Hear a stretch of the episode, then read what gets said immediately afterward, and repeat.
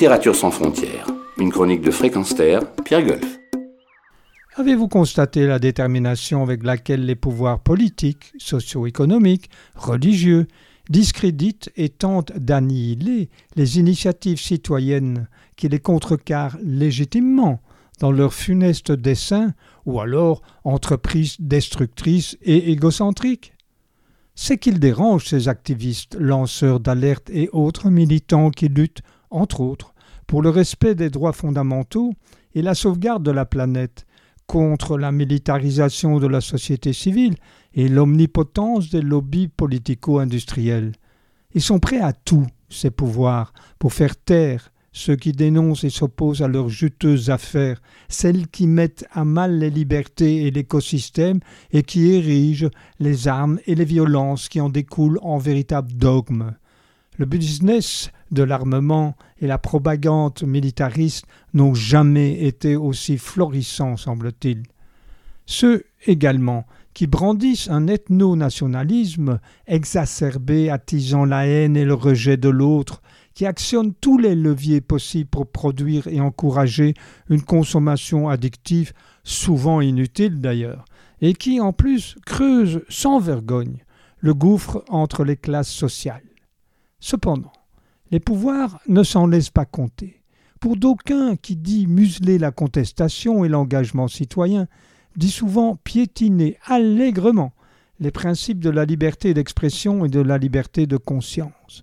Celles-ci sont d'ailleurs régulièrement les premières à être ciblées par un gouvernement autoritaire ou un régime non démocratique. Pour Monique Cantos-Perber, philosophe et directrice de recherche au CNRS, dans son essai Sauver la liberté d'expression dans la collection Espace libre chez Albin Michel, dont il a déjà été question dans cette chronique, il y a lieu de délégitimer les discours haineux, les théories complotistes et autres fake news transformées en opinions. Et cela consiste à neutraliser ces propos et les désarmer de leurs nuisances en les ramenant par des arguments crédibles à ce qu'ils sont à savoir l'expression de préjugés, d'humiliation, de nocivité et de dogmes. C'est encore dénoncer une prétendue liberté d'expression qui n'est que l'expression d'une conviction basée sur des concepts étrangers au dialogue, c'est-à-dire un réel débat d'idées. Néanmoins, ce dernier est-il transposable dans nos sociétés hyper connectées et hyper consommatrices de réseaux sociaux où déferlent souvent sans la moindre nuance des messages qui s'érigent en vérité absolue?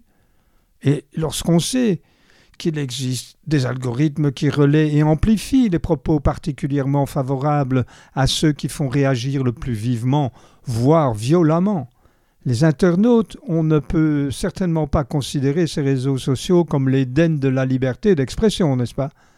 Régulièrement, Facebook, surtout Facebook, est le théâtre d'échanges virulents, haineux, irrationnels, provocateurs entre soi-disant amis, chacun voulant dicter son opinion ou à défaut réduire son interlocuteur au silence.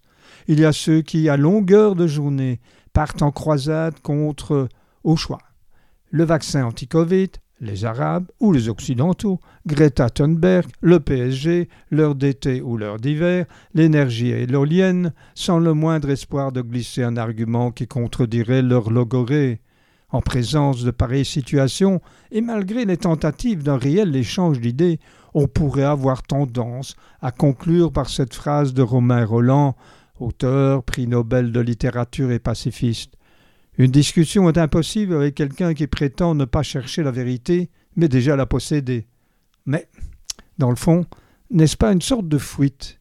Alors, rappelons-nous la déclaration d'Elie Wiesel, journaliste, auteur et philosophe, grande voix morale de notre temps et conscience du monde, prix Nobel de la paix, inlassable militant pour dénoncer les atteintes à la liberté et que l'on n'oublie jamais, entre autres, la Shoah. Je le cite.